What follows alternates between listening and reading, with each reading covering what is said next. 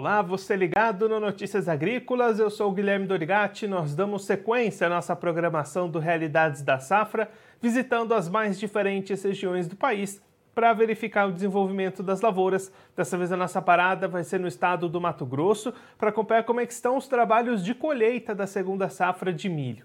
Quem vai conversar com a gente sobre esse assunto é o Cleiton Gauer, ele é superintendente do IMEA, já está aqui conosco por vídeo. Então seja muito bem-vindo, Cleiton, é sempre um prazer tê-lo aqui no Notícias Agrícolas.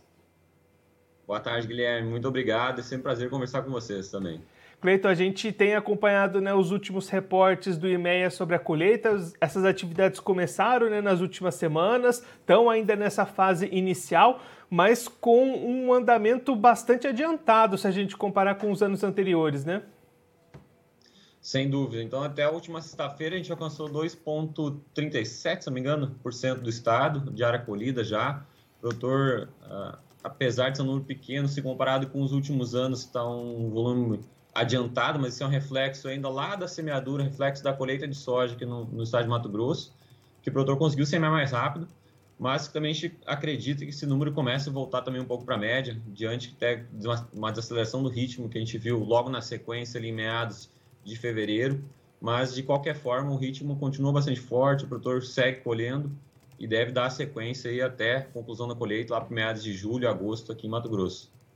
E aí, Cleiton, da última vez que a gente conversou aqui no Notícias Agrícolas, foi lá em fevereiro, a colheita ainda estava avançando no estado e você destacava a perspectiva de 40,4 milhões de toneladas produzidas. Hoje, com a colheita já começando, é essa a perspectiva ainda? Houve uma alteração? O que, que vocês estão esperando em termos de produção para esse ano? A gente já projeta já uma redução, então a gente tinha uma perspectiva inicial, até trazendo para o telespectador que acompanha a gente, é, a visão que nós tínhamos. Então, a semeadura de soja tinha ido muito bem, o clima tinha colaborado, vinha desenvolvimento de soja também excelente. Contudo, na hora de realmente o produtor conseguir tirar a soja, uh, a soja do estado, a soja do, da lavoura, desculpa, começou a ter alguns problemas, principalmente com relação à qualidade, diminuição da velocidade, acabou impactando em relação à semeadura do, do, do milho, em relação da expectativa que se tinha inicialmente. Mas, e também depois acabou sendo consolidado a, a, perspectiva de chuvas, acabou não se confirmando, e algumas áreas aqui no estado de Mato Grosso acabaram sendo impactadas, principalmente aquela semeada no final da janela, ali entre meados das últimas duas semanas de fevereiro e de março adentro, acabaram sentindo bastante reflexo das chuvas. A gente já projeta uma redução inicial, esse, esse número que eu vou te passar é o número do início do mês passado, nós vamos divulgar na próxima segunda-feira agora. A equipe estava em campo nas duas últimas semanas, levantando amostras, fazendo todo esse monitoramento para trazer uma atualização no próximo mês, mas de uma redução de produção, até naquele prospecto que a gente tinha até o início do mês, em torno de 39 milhões de toneladas, já trazendo uma redução que possivelmente a gente deve trazer um reflexo principalmente na região sudeste, região centro-sul, que acabaram sentindo também um pouco mais das secas em Mato Grosso. E aí, Cleiton, mesmo com essa redução que você comentou aqui, ainda é uma safra bastante grande para o estado nesse ciclo, né? Sim, esse reflexo dessa safra é principalmente pelo incremento de áreas que a gente teve de um ano contra o outro. Então, a gente teve um incremento, a gente estava em, em 5,8 milhões de hectares no ano passado, esse ano a projeção inicial é 6,4 milhões de hectares. Então, que vai ser confirmado também com um satélite logo na sequência, mas que já aponta um incremento de área cultivada bastante forte e, consequentemente, puxando a produção de milho no estado de Mato Grosso. E aí, Cleiton, olhando agora para comercialização, como é que o produtor aí do Mato Grosso avançou nessas vendas? Já tem grande parte dessa safra vendida? Essas vendas estão sendo seguradas? Como é que tem esse desse panorama de comercialização? Exato.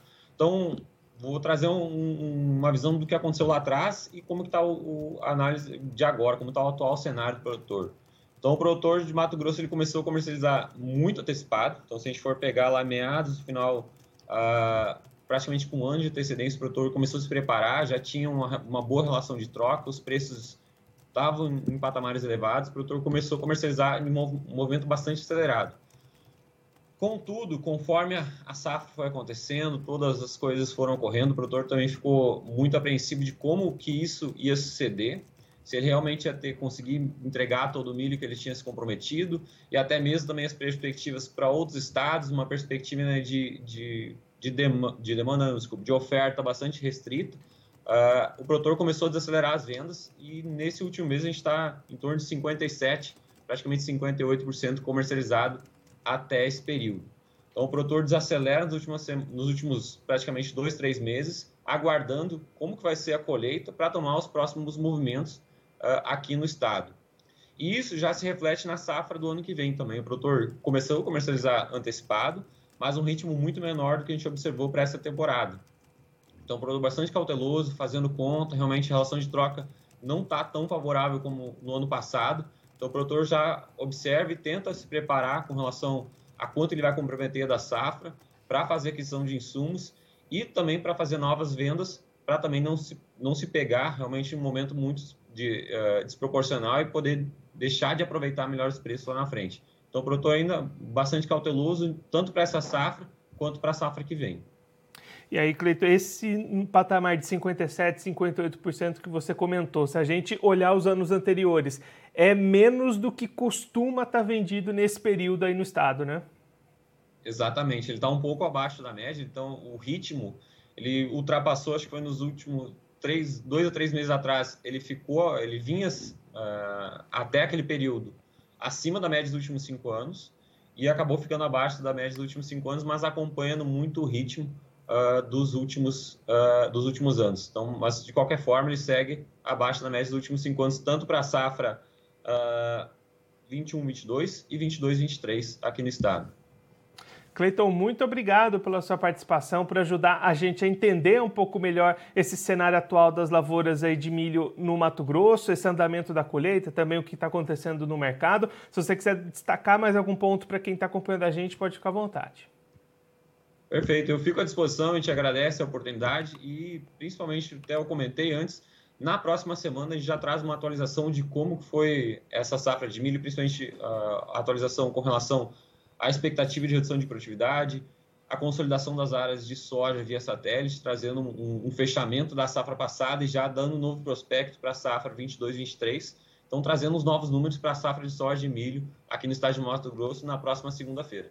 Cleiton, mais uma vez, muito obrigado. A gente deixa aqui o convite para você sempre voltar e contribuir conosco e com todos os produtores do Brasil. Um abraço, até a próxima.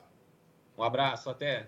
Esse, o Cleiton Gauer, ele que é superintendente do IMEA, conversou com a gente para mostrar como é que estão as atividades de colheita da segunda safra de milho lá no estado do Mato Grosso. Cleiton destacando que até a última sexta-feira, 2,37% das lavouras de milho do Mato Grosso tinham sido colhidas, um andamento bastante antecipado com relação aos anos anteriores, uma colheita que, segundo a análise do IMEA, deve ir se estabilizando dentro das médias conforme esses trabalhos forem avançando daqui até a virada ali de julho e agosto, quando essas colheitas devem ser encerradas lá no estado.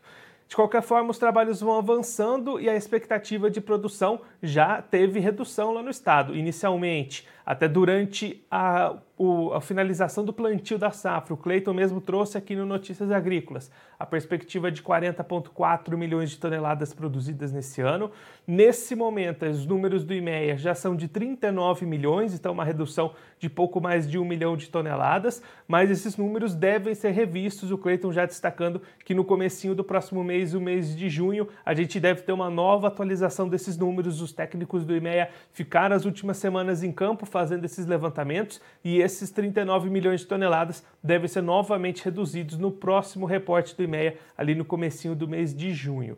Olhando para o mercado, aí ao contrário da colheita, as vendas estão atrasadas com relação às safras anteriores, o Cleiton apontando entre 57% e 58% dessa safra já comercializada.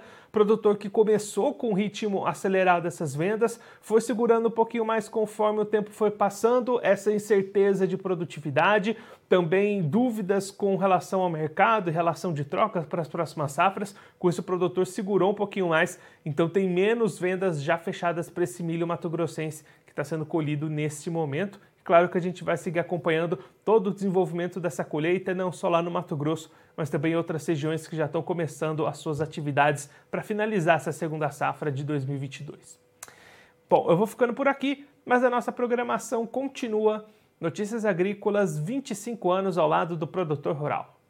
Participe das nossas mídias sociais no Facebook Notícias Agrícolas, no Instagram, arroba Notícias Agrícolas e em nosso Twitter, arroba Noteagri. E para assistir todos os vídeos, se inscreva no YouTube, na Twitch, no Notícias Agrícolas Oficial.